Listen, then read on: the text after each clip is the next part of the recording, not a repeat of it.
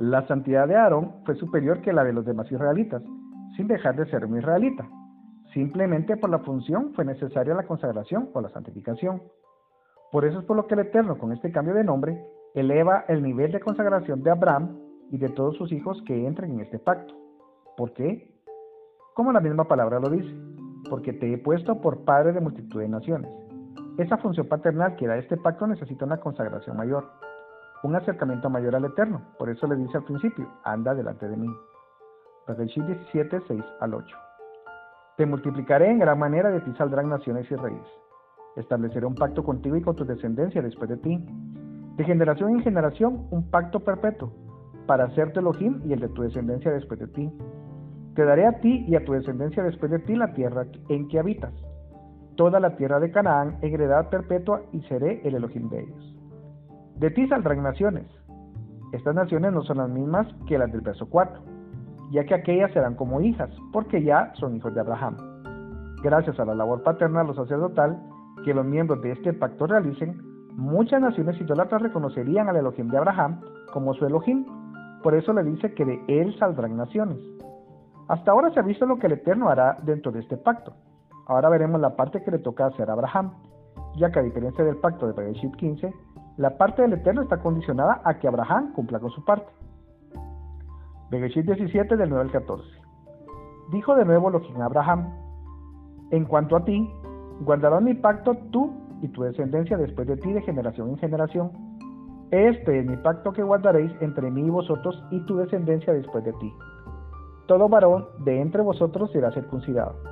Circuncidaréis la carne de vuestro prepucio y será por señal del pacto entre mí y vosotros a los ocho días de edad será circuncidado todo varón de entre vosotros. De generación en generación, tanto el nacido como el comprado por dinero a cualquier extranjero que no sea de tu linaje. Debe ser circuncidado el nacido en tu casa y el comprado por tu dinero, de modo que mi pacto esté en vuestra carne por pacto perpetuo. El incircunciso, aquel a quien no se le haya cortado la carne del prepucio, será eliminado del pueblo por haber violado mi pacto. La parte que le toca hacer en este pacto a Abraham y a todo hijo de él que quiera entrar al mismo es circuncidarse. Pero no solo circuncidarse, sino todo lo que esto conlleva, caminar la mía extra, obedeciendo todos los mandamientos que el Eterno le da por estar en este pacto, que no es el mismo del capítulo 15. En este, la obediencia juega un factor indispensable y por supuesto, al estar bajo el mismo no exime a la persona de hacer las obras de Abraham, obras de bondad y justicia que es lo que les da la identidad de ser hijos de Abraham. Resumiendo, el Eterno establece un primer pacto con Abraham en el capítulo 15, en donde el Eterno le dará vida. Abraham creyó a su palabra y esto le fue contado por justicia. En este pacto también el Eterno le ofrece un lugar donde vivir esa vida ofrecida, mostrando por medio de la manera de hacer el pacto que el Eterno cumpliría con su parte y beneficiaría a Abraham sin que él lo mereciera sino porque Él decidió tener misericordia de Abraham por gracia. Debido a la necesidad de Abraham de hacer algo más, mostrada en el capítulo 16, el Eterno establece otro pacto con Abraham, sin que el primero perdiera su validez. Ahora, este es para los miembros del primero que quieran hacer algo más. Este da una consagración a sus miembros para poder ejercer un tipo de paternidad sobre los otros que solo se quedan con el primer pacto una función de cuidar e instruir como un padre lo hace con sus hijos. A diferencia del primer pacto, este tiene una parte que el Eterno deja claro que Abraham y sus descendientes que quieran entrar al mismo tienen que cumplir. La obediencia a ciertos mandamientos que ayudarán a ejercer la función paternal o sacerdotal sobre las demás naciones hijas de Abraham. Es una parte con la que se debe cumplir como una condicionante para estar dentro de la alianza. Como señal de aceptar la labor paternal sobre las demás, es dejada la circuncisión. En este segundo pacto, las escrituras dejan muy claro que no es asunto de consanguinidad, ya que de ser así se lo hubiera circuncidado a su hijo Ismael. También es bueno hacer notar que estar en esta segunda alianza no saca al hijo de Abraham de estar en el primero. El reconocimiento del Eterno como el único Elohim y el amor a él manifiesto en las obras de bondad y justicia son los elementos que dan la identidad a un hijo de Abraham y requisitos para entrar al segundo pacto. Por eso es que Ismael, quien fue circuncidado el mismo día, en otras palabras que cumplió con la ley, no es reconocido como hijo de Abraham, porque el Eterno le dijo a Abraham en Bereshit 22.2, Toma ahora tu hijo, tu único, Yitzhak, a quien amas. Porque Ismael no hizo las obras de su padre Abraham, aunque biológicamente era hijo de Abraham, espiritualmente no es contado como hijo, porque si fuera hijo de Abraham, las obras de Abraham hubiera hecho. Esto es con respecto a obras de bondad y justicia. Ahora es más fácil entender los escritos de Rabbi Shaul a los romanos, en donde menciona algo respecto de estos dos pactos. Recordemos que históricamente este rabí trabajó con naciones idólatras que se acercaban al Elohim de Israel por los méritos del Mesías. Pero los judíos de esa época les decían que tenían que cumplir con el pacto de Bereshit 17 para ser hijos de Abraham. El rabí Shaul les explica que ellos estaban entrando al pacto de Bereshit 15, no al del capítulo 17. Romanos 4 del 1 al 17. Resaltaremos los pasajes claves para nuestra enseñanza. ¿Qué pues? ¿Diremos que halló Abraham, nuestro padre según la carne? Si Abraham hubiera sido justificado por las obras, tendría de qué gloriarse, pero no ante Elohim, pues, que dice la escritura, creyó Abraham a Elohim y le fue contado por justicia. Pero el que trabaja no se le cuenta el salario como un regalo, sino como deuda. Pero al que no trabaja, sino que cree en aquel que justifica al impío, su fe le es contada por justicia. Por eso también dice David, habla de la bienaventuranza del hombre a quien el Elohim atribuye justicia sin obras, diciendo, Bienaventurados aquellos cuyas iniquidades son perdonadas. Bienaventurado el hombre a quien el Señor no culpa de pecado. Énfasis. ¿Es pues esta bienaventuranza solamente para los de la circuncisión o también para los de la incircuncisión? Porque decimos que a Abraham le fue contada la fe por justicia. ¿Cómo pues le fue contada? ¿Estando en la circuncisión o en la incircuncisión? No en la circuncisión, sino en la incircuncisión. Y recibió la circuncisión como señal, como sello de la justicia de la fe que tuvo cuando aún no había sido circuncidado, para que fuera padre de todos los creyentes no circuncidados, a fin de que también a ellos la fe les sea contada por justicia y padre de la circuncisión, para los que no solamente son de la circuncisión, sino que también siguen las pisadas de la fe que tuvo nuestro padre Abraham antes de ser circuncidado. La promesa de que sería heredero del mundo fue dada a Abraham o a su descendencia no por la ley, sino por la justicia de la fe. Porque si los que son de la ley son los herederos, vana resulta la fe y anulada la promesa. La ley produce ira, pero donde no hay ley, tampoco hay transgresión. Énfasis. Por eso, la promesa es fe, para que sea por gracia, a fin de que sea firme para toda su descendencia, no solamente para la que es por la ley, sino también para la que es por la fe de Abraham. Él es Padre de todos nosotros. Como está escrito, te he puesto por Padre de muchas naciones, y lo es delante de Elohim, a quien creyó, el cual da vida a los muertos y llama las cosas que no son como si fueran. Así que estos dos pactos que se han visto son dos funciones que dividen a la congregación de los hijos de Abraham en dos grandes partes, los llamados de la circuncisión y los de la incircuncisión los del pacto del capítulo 15 de Bereshit y los de ambos pactos, el del 15 y del 17 también. Las naciones y los que ejercen la paternidad o sacerdocio para esas naciones, las naciones e Israel, ambos grupos deben ser hijos de Abraham para ser tomados en cuenta.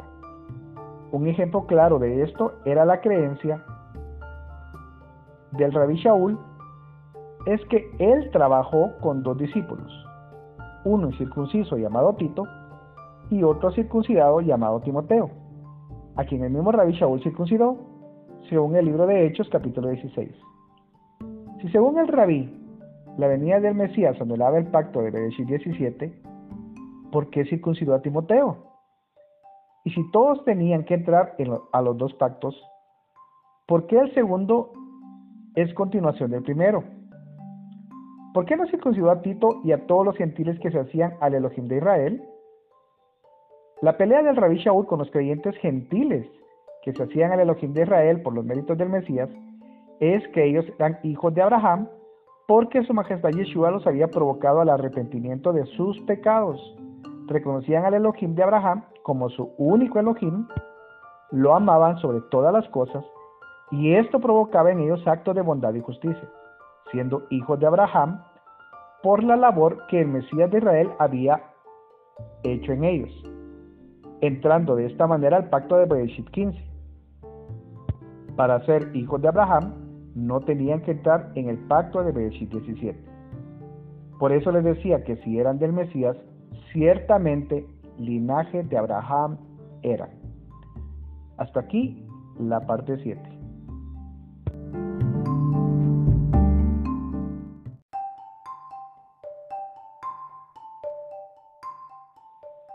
La santidad de Aarón fue superior que la de los demás israelitas, sin dejar de ser un israelita. Simplemente por la función fue necesaria la consagración o la santificación. Por eso es por lo que el Eterno, con este cambio de nombre, eleva el nivel de consagración de Abraham y de todos sus hijos que entren en este pacto. ¿Por qué? Como la misma palabra lo dice, porque te he puesto por padre de multitud de naciones. Esa función paternal que da este pacto necesita una consagración mayor un acercamiento mayor al Eterno. Por eso le dice al principio, anda delante de mí. Bereshit 17, 6 al 8. Te multiplicaré en gran manera, de ti saldrán naciones y reyes. Estableceré un pacto contigo y con tu descendencia después de ti. De generación en generación, un pacto perpetuo, para hacerte Elohim y el de tu descendencia después de ti.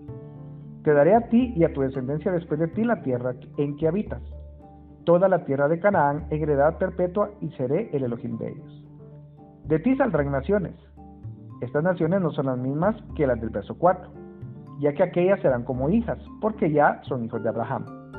Gracias a la labor paterna o sacerdotal que los miembros de este pacto realicen, muchas naciones idólatras reconocerían al Elohim de Abraham como su Elohim. Por eso le dice que de él saldrán naciones. Hasta ahora se ha visto lo que el Eterno hará dentro de este pacto. Ahora veremos la parte que le toca hacer a Abraham, ya que a diferencia del pacto de Bereshit 15, la parte del Eterno está condicionada a que Abraham cumpla con su parte. Bereshit 17 del 9 al 14. Dijo de nuevo Elohim a Abraham, en cuanto a ti, guardarás mi pacto tú y tu descendencia después de ti de generación en generación. Este es mi pacto que guardaréis entre mí y vosotros y tu descendencia después de ti. Todo varón de entre vosotros será circuncidado. Circuncidaréis la carne de vuestro prepucio y será por señal del pacto entre mí y vosotros a los ocho días de edad será circuncidado todo varón de entre vosotros. De generación en generación, tanto el nacido como el comprado por dinero a cualquier extranjero que no sea de tu linaje. Debe ser circuncidado el nacido en tu casa y el comprado por tu dinero, de modo que mi pacto esté en vuestra carne por pacto perpetuo. El incircunciso, aquel a quien no se le haya cortado la carne del prepucio, será eliminado del pueblo por haber violado mi pacto. La parte que le toca hacer en este pacto a Abraham y a todo hijo de él que quiera entrar al mismo es circuncidarse. Pero no solo circuncidarse, sino todo lo que esto conlleva, caminar la mía extra, obedeciendo todos los mandamientos que el Eterno le da por estar en este pacto, que no es el mismo del capítulo 15. En este, la obediencia juega un factor indispensable y por supuesto, al estar bajo el mismo no exime a la persona de hacer las obras de Abraham, obras de bondad y justicia que es lo que les da la identidad de ser hijos de Abraham. Resumiendo, el Eterno establece un primer pacto con Abraham en el capítulo 15, en donde el Eterno le dará vida. Abraham creyó a su palabra y esto le fue contado por justicia. En este pacto también el Eterno le ofrece un lugar donde vivir esa vida ofrecida, mostrando por medio de la manera de hacer el pacto que el Eterno cumpliría con su parte y beneficiaría a Abraham sin que él lo mereciera sino porque Él decidió tener misericordia de Abraham por gracia. Debido a la necesidad de Abraham de hacer algo más, mostrada en el capítulo 16, el Eterno establece otro pacto con Abraham, sin que el primero perdiera su validez. Ahora, este es para los miembros del primero que quieran hacer algo más. Este da una consagración a sus miembros para poder ejercer un tipo de paternidad sobre los otros que solo se quedan con el primer pacto una función de cuidar e instruir como un padre lo hace con sus hijos. A diferencia del primer pacto, este tiene una parte que el Eterno deja claro que Abraham y sus descendientes que quieran entrar al mismo tienen que cumplir la obediencia a ciertos mandamientos que ayudarán a ejercer la función paternal o sacerdotal sobre las demás naciones hijas de Abraham. Es una parte con la que se debe cumplir como una condicionante para estar dentro de la alianza. Como señal de aceptar la labor paternal sobre las demás es dejada la circuncisión. En este segundo pacto las escrituras dejan muy claro que no es asunto de consanguinidad, ya que de ser así se lo hubiera circuncidado a su hijo Ismael. También es bueno hacer notar que estar en esta segunda alianza no saca al hijo de Abraham de estar en el primero. El reconocimiento del Eterno como el único Elohim y el amor a Él manifiesto en las obras de bondad y justicia. Son los elementos que dan la identidad a un hijo de Abraham y requisitos para entrar al segundo pacto. Por eso es que Ismael, quien fue circuncidado el mismo día, en otras palabras que cumplió con la ley, no es reconocido como hijo de Abraham, porque el Eterno le dijo a Abraham en Bereshit 22.2, Toma ahora tu hijo, tu único, Yishak, a quien amas. Porque Ismael no hizo las obras de su padre Abraham, aunque biológicamente era hijo de Abraham, espiritualmente no es contado como hijo, porque si fuera hijo de Abraham, las obras de Abraham hubiera hecho. Esto es con respecto a obras de bondad y justicia. Ahora es más fácil entender los escritos de Rabbi Shaul a los romanos, en donde menciona algo respecto de estos dos pactos. Recordemos que históricamente este rabí trabajó con naciones idólatras que se acercaban al Elohim de Israel por los méritos del Mesías. Pero los judíos de esa época les decían que tenían que cumplir con el pacto de Bereshit 17 para ser hijos de Abraham. El rabí Shaul les explica que ellos estaban entrando al pacto de Bereshit 15, no al del capítulo 17. Romanos 4 del 1 al 17. Resaltaremos los pasajes claves para nuestra enseñanza. ¿Qué pues? ¿Diremos que halló Abraham, nuestro padre según la carne? Si Abraham hubiera sido justificado por las obras, tendría de qué gloriarse, pero no ante Elohim, pues, que dice la escritura, creyó Abraham a Elohim y le fue contado por justicia. Pero el que trabaja no se le cuenta el salario como un regalo, sino como deuda. Pero al que no trabaja, sino que cree en aquel que justifica al impío, su fe le es contada por justicia. Por eso también dice David habla de la bienaventuranza del hombre a quien el Elohim atribuye justicia sin obras, diciendo, Bienaventurados aquellos cuyas iniquidades son perdonadas. Bienaventurado el hombre a quien el Señor no culpa de pecado. Énfasis. ¿Es pues esta bienaventuranza solamente para los de la circuncisión o también para los de la incircuncisión? Porque decimos que a Abraham le fue contada la fe por justicia. ¿Cómo pues le fue contada? estando en la circuncisión o en la incircuncisión? No en la circuncisión, sino en la incircuncisión. Y recibió la circuncisión como señal, como sello de la justicia de la fe que tuvo cuando aún no había sido circuncidado, para que fuera padre de todos los creyentes no circuncidados, a fin de que también a ellos la fe les sea contada por justicia y padre de la circuncisión, para los que no solamente son de la circuncisión, sino que también siguen las pisadas de la fe que tuvo nuestro padre Abraham antes de ser circuncidado. La promesa de que sería heredero del mundo fue dada a Abraham o a su descendencia no por la ley, sino por la justicia de la fe. Porque si los que son de la ley son los herederos, vana resulta la fe y anulada la promesa. La ley produce ira, pero donde no hay ley, tampoco hay transgresión. Énfasis. Por eso, la promesa es fe, para que sea por gracia, a fin de que sea firme para toda su descendencia, no solamente para la que es por la ley, sino también para la que es por la fe de Abraham. Él es Padre de todos nosotros. Como está escrito, te he puesto por Padre de muchas naciones, y lo es delante de Elohim, a quien creyó, el cual da vida a los muertos y llama a las cosas que no son como si fueran. Así que estos dos pactos que se han visto son dos funciones que dividen a la congregación de los hijos de Abraham en dos grandes partes, los llamados de la circuncisión y los de la incircuncisión. Los del pacto del capítulo 15 de Bereshit y los de ambos pactos, el del 15 y del 17 también. Las naciones y los que ejercen la paternidad o sacerdocio para esas naciones, las naciones e Israel, ambos grupos deben ser hijos de Abraham para ser tomados en cuenta. Un ejemplo claro de esto era la creencia del rabí Shaul, es que él trabajó con dos discípulos, uno circunciso llamado Tito y otro circuncidado llamado Timoteo, a quien el mismo Rabí Shaul circuncidó, según el libro de Hechos capítulo 16. Si según el Rabí, la venida del Mesías anulaba el pacto de Bereshit 17, ¿por qué circuncidó a Timoteo?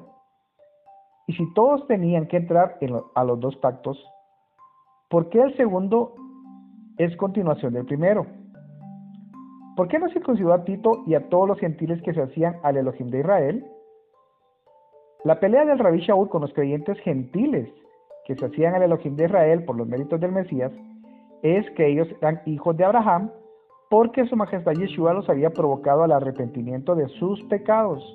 Reconocían al Elohim de Abraham como su único Elohim, lo amaban sobre todas las cosas y esto provocaba en ellos actos de bondad y justicia, siendo hijos de Abraham por la labor que el Mesías de Israel había hecho en ellos entrando de esta manera al pacto de Bereshit 15.